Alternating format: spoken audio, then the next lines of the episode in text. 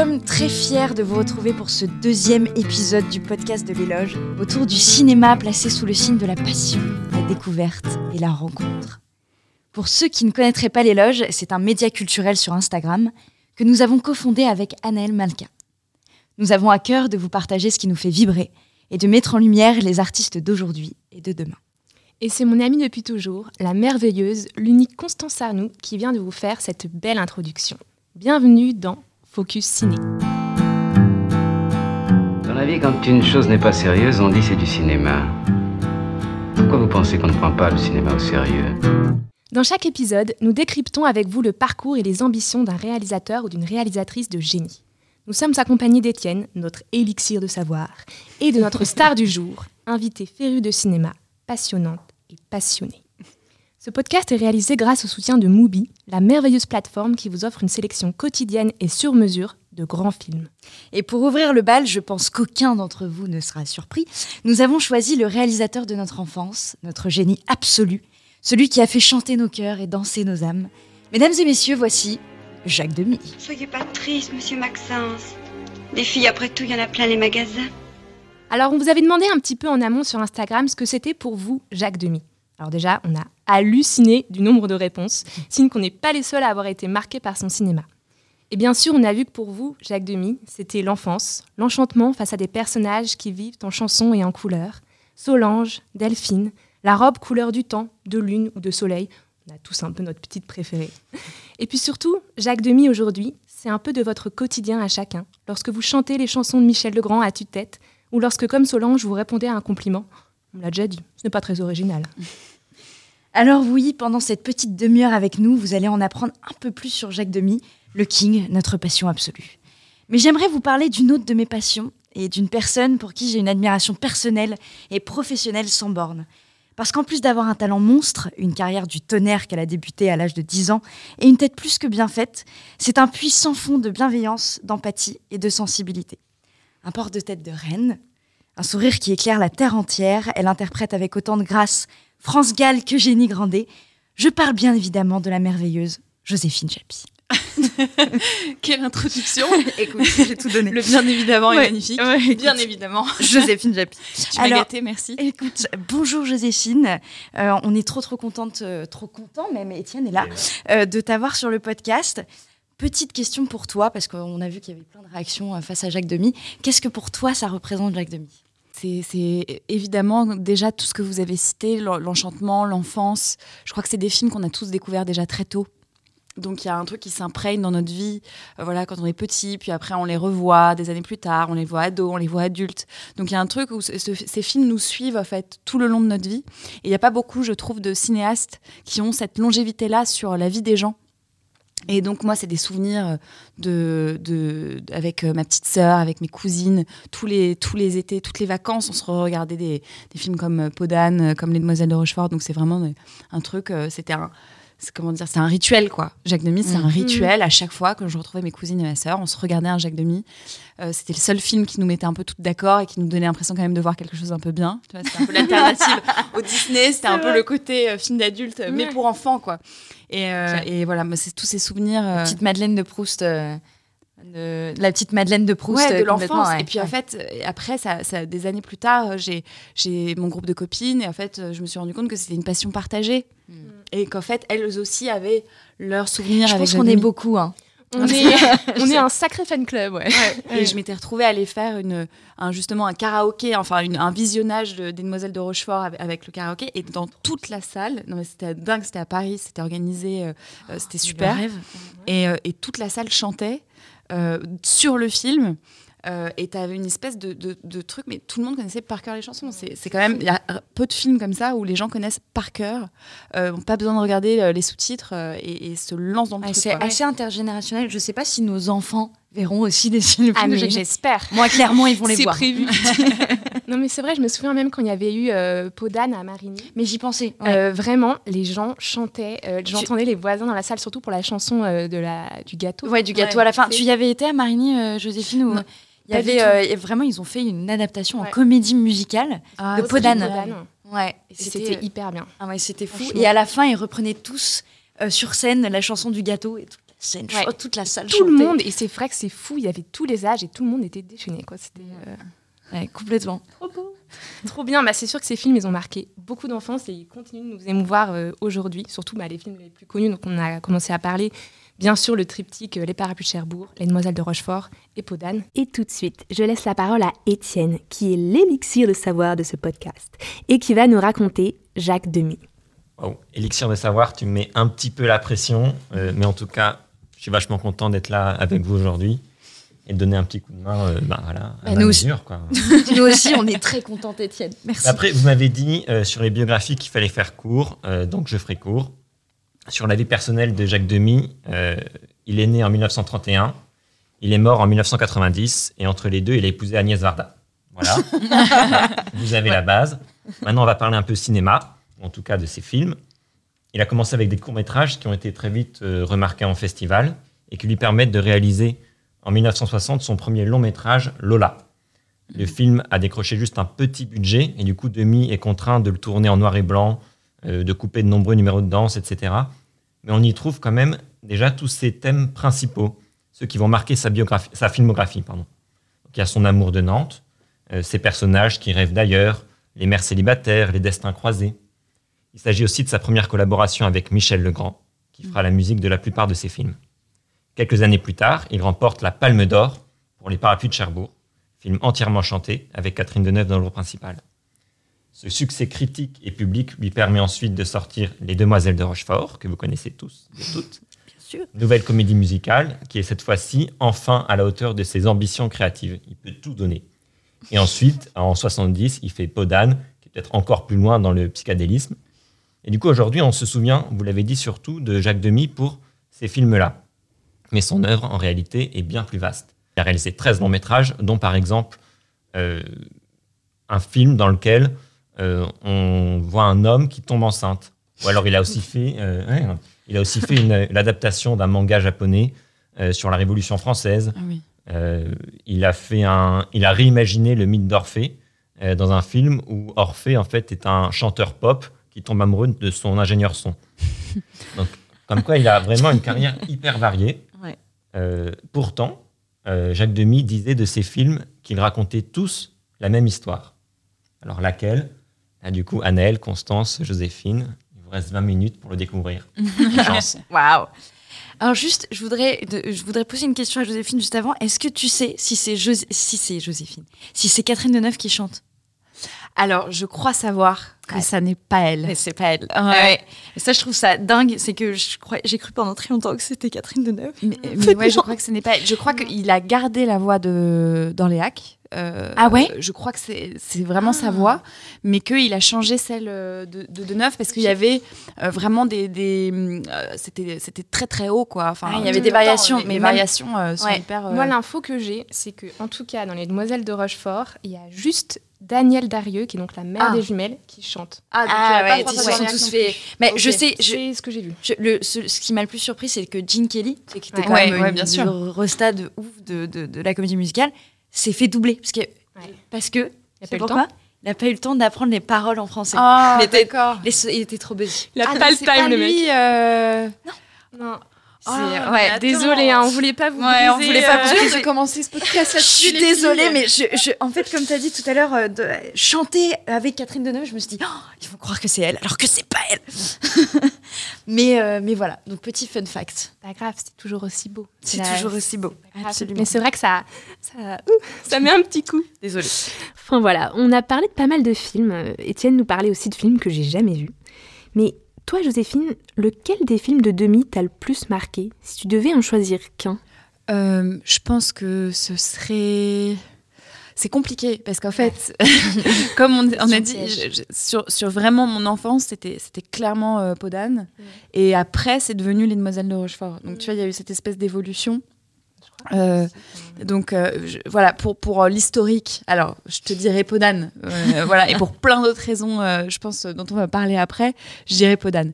Mais, mais c'est vrai que j'adore Les Demoiselles aussi. Enfin, de toute façon, ça- c'est comme tu l'as signalé, il y, a- il y a cette espèce de triptyque euh, euh, magnifique euh, que tout le monde connaît, et que tout le monde a déjà vu au moins une fois. Et, et voilà, après, c'est vrai que. Et, je me suis dit, en fait, cette force, la force de, de, de ce qu'a fait Demi et de ce qu'a fait Le Grand, enfin, de, de cette association sublime. fédère énormément. Ouais. C'est exceptionnel, tu vois, de Mm. trouver une association et aussi tôt. Moi, je savais pas du tout. tu me l'as appris que c'était aussi tôt dans sa carrière. Ah, du coup, ils ont fait presque tous, les, tous leurs films ensemble. Ouais, non mais c'est c'est génial. C'est euh, c'est le talent d'un, d'un- je trouve, d'un grand réalisateur. D'un grand réalisateur. La marque d'un grand réalisateur, c'est aussi euh, avoir le sentiment et, et- et regrouper une équipe autour de toi euh, qui, qui pète les murs, quoi. Et Ouais, ouais, complètement. Donc voilà. Ce qu'on voulait après te demander, c'était euh, plutôt ton rapport en général aux comédies musicales. Est-ce que toi, c'est important pour toi Peut-être est-ce qu'il y a d'autres comédies musicales qui t'ont marqué Euh, euh, En quoi est-ce que ça t'apporte de la joie Euh, Nous, par exemple, avec Annelle, on pète des grands câbles. Il n'y a rien qui nous rend plus heureuse que ça. Donc, euh, je sais, je, je connais votre amour pour les comédies Tu- musicales, les filles. Je, je- je sais que c'est c'est un genre que, que- Non, mais c'est un genre que. Qui, et puis qui retrouve une forme de, de cote, quoi, grâce à des films comme La La Land. Mais moi, j'adore, euh, j'adore la comédie musicale.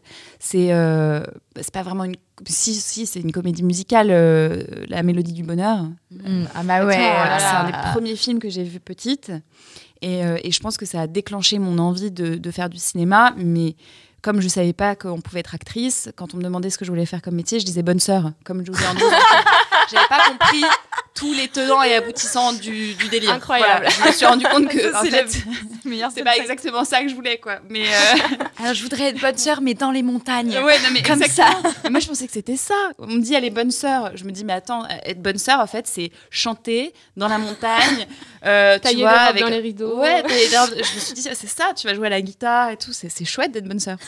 et euh, donc, mon- ma première envie, tu vois, de, de jeu, parce que c'est que ça, en fait. euh, je pense que quand on a envie de jouer au début, c'est on regarde un rôle et on se dit, oh, qu'est-ce que j'aurais aimé le faire, ce rôle-là. C'est- Ça se déclenche comme ça. Et moi, ma première envie de jeu, elle était face à ce film-là à 4 ans. Donc, euh, ma- la comédie musicale, c'est un, c'est un truc, euh, c'est un truc que, que j'adore. Et, et donc, évidemment, Demi, bah, c'est, notre, c'est notre star de, de la comédie musicale à nous, quoi. Hmm. Et ça t'inspire, ça t'aide? Enfin, tu disais que la comédie musicale, ça t'a donné ta vocation. Et est-ce qu'aujourd'hui, dans les films que tu fais, tu... Enfin, parfois, tu... T'as envie d'être bonne sœur dans tes. Dans les films. Non, mais Est-ce que parfois encore aujourd'hui, ça t'inspire dans ton travail? Euh, alors, euh, j'adorerais faire une comédie musicale. J'en ai pas encore vraiment eu l'occasion. Si quelqu'un entend ce podcast, Joséphine. Japy. ceci est un message. Ceci est un message. Euh, c'est un- la musique a une place, en tout cas, que, que j'aime beaucoup et, euh, et j'adore euh, euh, me faire des univers musicaux autour de mes films. Même si Mm. c'est pas des films musicaux en particulier, tu vois, mais je vais pouvoir me faire une playlist euh, autour du film. Donc à chaque fois, j'ai des playlists en fonction des univers. Je, je me, je me fais ma petite collection de musique, euh, un peu mon, ma petite, euh, mon petit refuge en fonction de l'univers que, dans lequel je suis censée. Ton petit mood board ouais. musical. mon petit mood board musical, c'est un truc que j'aime ah, bien. c'est trop sympa ça. Et, et, et une fois, j'ai dû chanter bah, pour Ah oui, Clo-Clo. pour, pour Clo-Clo, ouais, c'est vrai que tu avais chanté. ouais. Et on avait réenregistré les morceaux de, de France Gall. Et, et c'était un travail hyper intéressant parce que du coup, ça va vraiment creuser quelque chose dans la voix, dans la respiration, euh, qui, est, qui est la base du travail de comédien. hein. Mm. Mais, mais ça, ça pousse encore euh, un curseur euh, plus loin. Donc euh, voilà, j'ai j'ai pas, j'aimerais avoir une voix sublime. J'ai pas la voix de, de Beyoncé. Mais ou, déjà, euh, tu t'en sortais très bien en ouais. Donc tu vois. mais, mais c'est un, un travail que je trouve hyper intéressant. Au pire, tu peux être doublé comme Catherine C'est ce que-. Exactement. J'y pensais. Exactement. Bah, justement, Étienne, puisque tu prends la parole, euh, Hein alors, te poser une petite question parce que c'est vrai que les films de Demi euh, nous questionnent sur plein de choses, sur la vie, l'amour, l'absurde. Comme on t'es avec nous, c'est beaucoup plus simple. On peut te poser directement la question, Étienne, euh, sans transition. Pourquoi y a-t-il un hélicoptère à la fin de Podane Oui, c'est vrai que je pense qu'on est beaucoup à se poser la question. Étienne, peux-tu nous éclairer? Euh, eh bien, je vais essayer d'improviser une petite réponse. euh, pas du tout lire mes notes. Euh, mais effectivement, c'est une très bonne question que je pense tout le monde se pose. Et pas besoin même d'avoir vu le film pour comprendre en quoi c'est bizarre. Podane, c'est un conte, conte de fées qui se déroule à une époque médiévale entre princesse, château fort et forêt enchantée. C'est pourquoi, quand dans la scène finale, le roi et la fée des lilas arrivent à bord d'un hélicoptère, sans qu'aucun des personnages ne semble surpris, le spectateur, lui, est déboussolé. Ce n'est pas le premier anachronisme du film, mais celui-ci est tellement spectaculaire qu'il dépasse la simple fantaisie poétique. En réalité, euh, Jacques Demy est un habitué de ce genre d'exploit. Il aime casser les codes.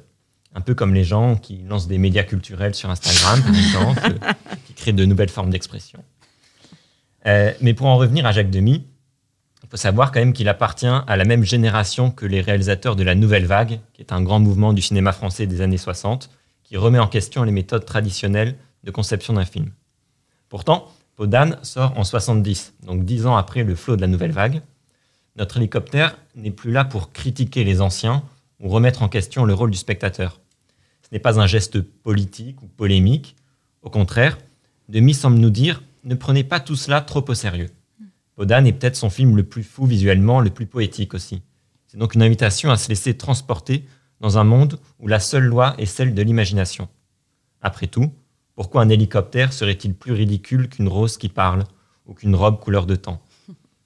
Avec cette dernière absurdité, il nous demande de suspendre notre jugement, comme pour nous dissuader, jusqu'à la fin du film, de chercher une morale cachée, un message philosophique.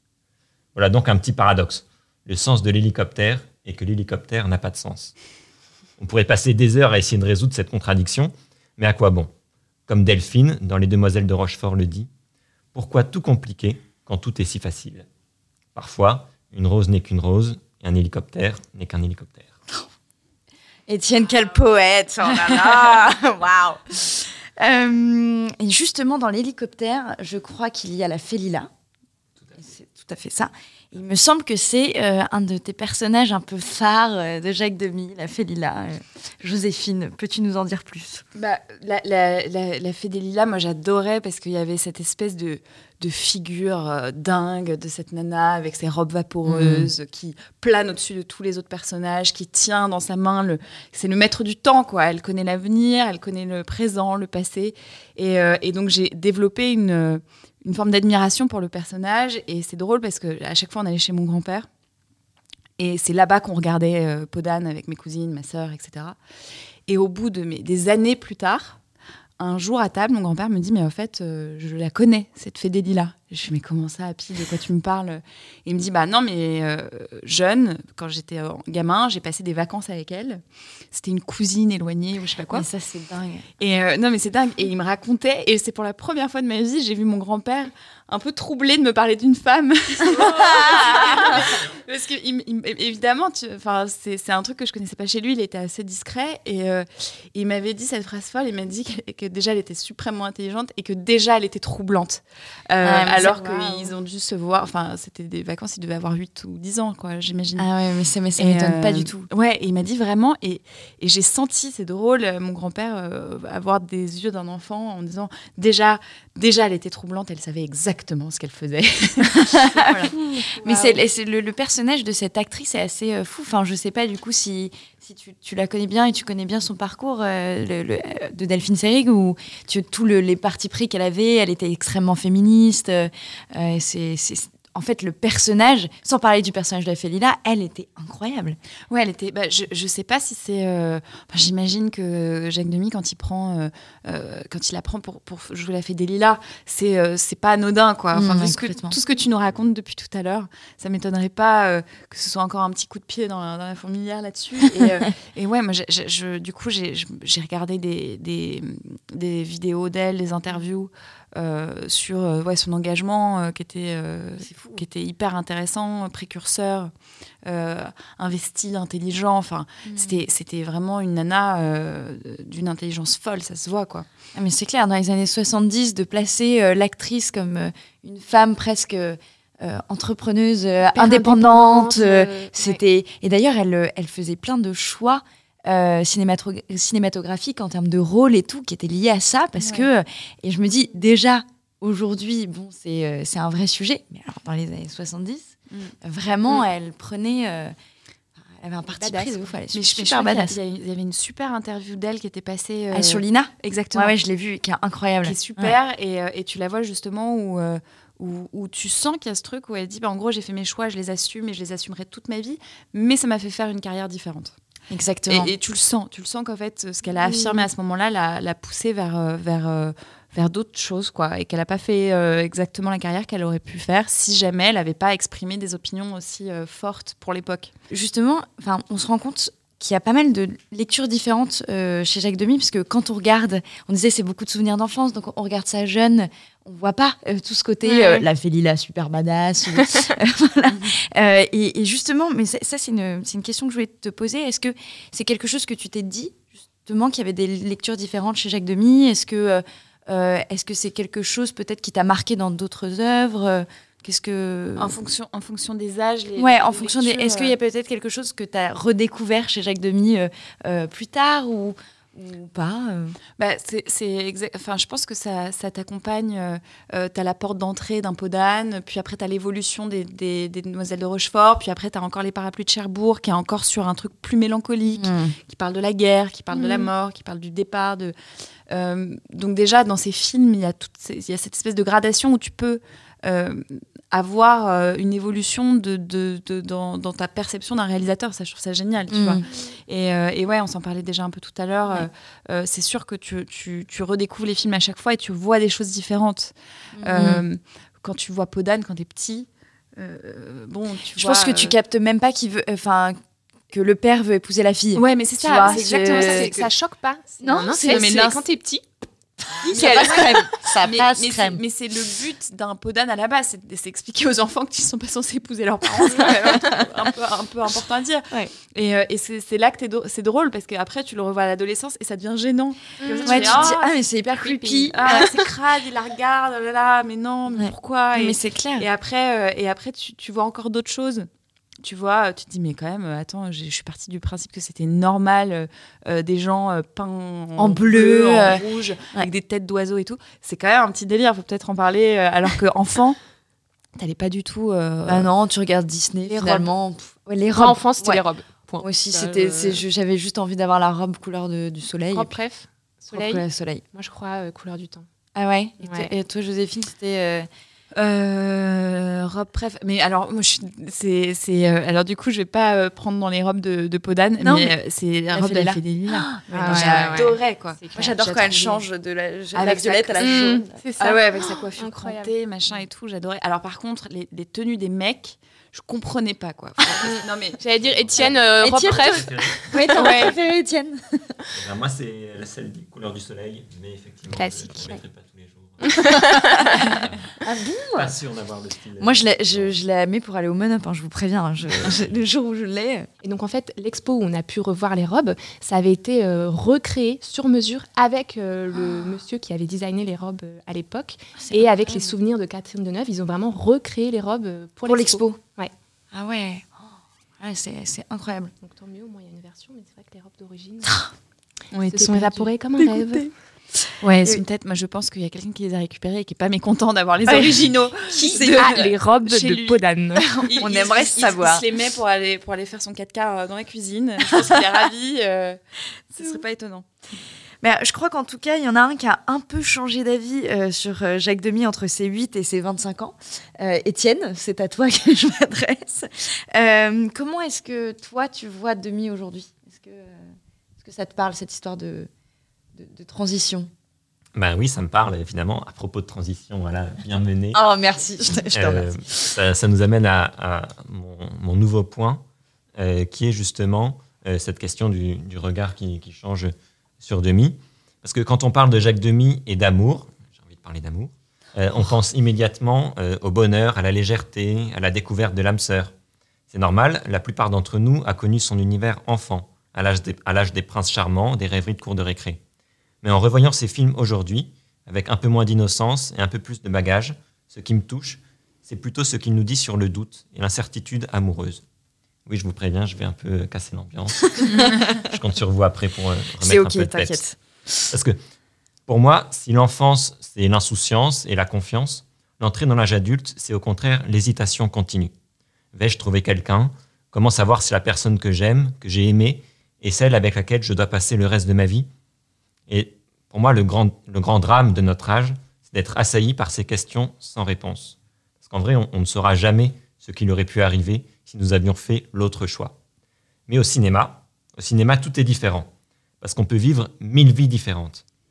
Et surtout dans les films de Demi, car il aime faire s'entrechoquer les destins de tous ces personnages qui partagent les mêmes aspirations, mais prennent des routes différentes. Par exemple, les mères ont souvent traversé les mêmes épreuves que leurs filles, ce qui lui permet de superposer les histoires et de les comparer. Rappelez-vous de la mère des sœurs jumelles dans Les Demoiselles de Rochefort, qui a laissé partir son homme idéal, alors que ses filles, elles, passent leur temps à essayer de trouver le leur. Donc Demi explore ces chemins, avec une douceur tragique, et dans le ballet des personnages qui se croisent et des destins qui se mêlent, il nous permet de vivre toutes ces vies à la fois. Mais il ne nous impose pas une réponse. C'est là la beauté de ces films.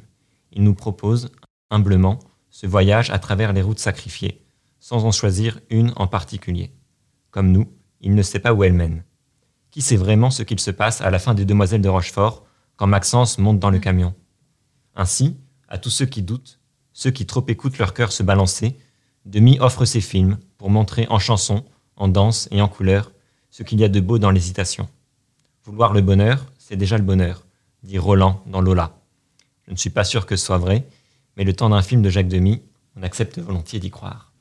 Tellement beau cette chronique. Merci beaucoup, Étienne. J'adore. euh, Oui. hein, Mais justement, je trouve ça tellement intéressant, euh, cette notion euh, de hasard, de rencontre, de, de- de destin qu'on croise et qui. Enfin, de, oui, de destin qu'on croise et qui change le nôtre. Je trouve ça incroyable.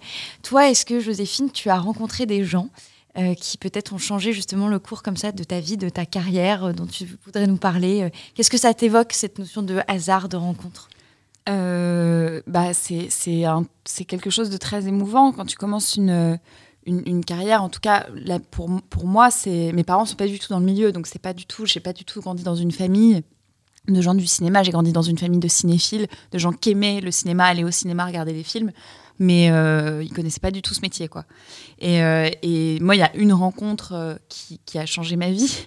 C'était une prof, en fait, à l'école, euh, qui m'a fait jouer dans ma première pièce de théâtre. Et c'était un truc assez sérieux, puisqu'au final, ça a pris de l'ampleur, ça a pris de l'ampleur, et on a terminé par jouer ça au théâtre Héberto. Euh, donc il y a un joli théâtre euh, à Paris euh, euh, et, et assez impressionnant où d'un coup on se retrouve à faire une pièce devant 600 personnes. Incroyable. Et je me dis, mais c'est Ah. quoi ce truc Avec quel âge? Enfin, c'était- On avait 7-8 ans. Ah ouais, ok. Elle, non, elle a, été, elle a été courageuse, elle y est Le talent, elle a ça commence enfin, tu vois. Tôt. Et, euh, et ce qui est drôle, c'est que c'était encore une comédie musicale, puisqu'en fait, c'était Mary Poppins. Et elle avait mixé ça un peu avec euh, La grammaire est une chanson douce, qui est un livre d'Éric Orsena qui est sublime sur les mots et sur euh, la grammaire française. Et donc, elle avait fait un espèce de mélange. Donc, euh, j'avais, tu vois, on n'en avait pas parlé tout à l'heure, mais ma première expérience sur scène est une expérience où j'ai dû chanter. Ah, mais c'est incroyable. C'est trop Ok. marrant. Ouais. Et, euh, et, et donc, euh, cette prof qui a transformé ma vie, puisque grâce à elle, après, je suis allée faire un cours de théâtre. Enfin, j'ai- poussé pour, pour aller dans un cours de théâtre. Et c'est comme ça que j'ai été repérée. Euh, des années après, quand j'ai été nommée au, au- au meilleur espoir au César, je me suis dit, je vais aller la voir. Parce qu'elle a transformé ma vie. Quoi. Elle m'a donné, un- elle m'a donné un travail, cette, euh, cette femme, et, euh, et une passion.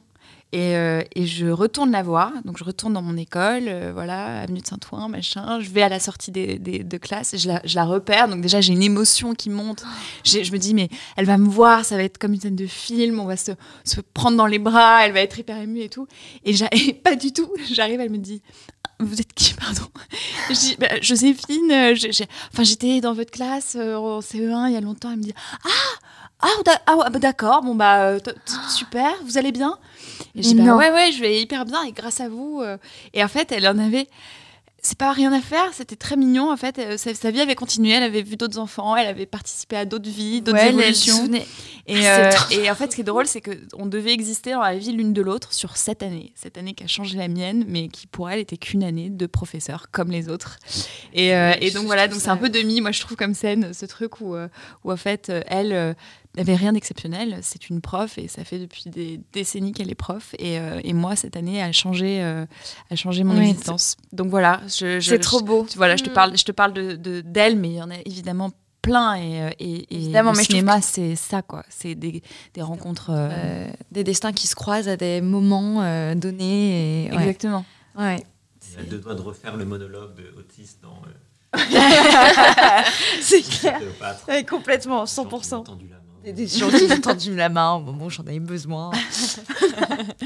Non, mais clairement, les gens disent tout ça, mais en fait, c'est vrai. Enfin, j'ai l'impression qu'il y a ce truc de tu rencontres quelqu'un et ça t'aide et ça te permet de faire tel projet, tel projet.